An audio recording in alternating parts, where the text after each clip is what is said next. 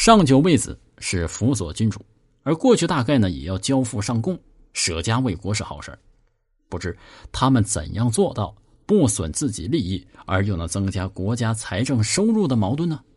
易卦是损卦的对立，主张要损上益下，减少政府收入，增加人民的收入。啊，这个《易经》中说啊，说这个民悦无疆。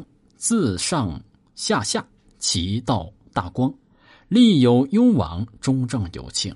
财政啊，要有利于人民，就要少收，不增加人民负担，要支持经济发展，在人民富有的情况下，增加政府收入。啊，九五爻也说：“有福慧心，勿问原籍。惠我德，大德之也。”说政府和领导者呀。有诚信和施惠他人之心，不要问，肯定是大吉大利，天下百姓一定会诚意回报我的恩惠。你的志向有有这个人民支持，可以说是所向无阻。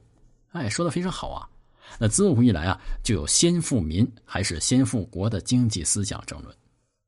那么《易经》以及后代的儒家的主要代表，大都主张啊先民后国。孔子说：“民族均属与不足。”荀子说。田野献彼者，才之本也。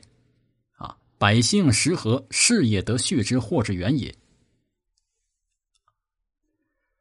另外呢，多积财而修无有，重民任而诸不能。此邪行之所以起，刑罚之所以多也。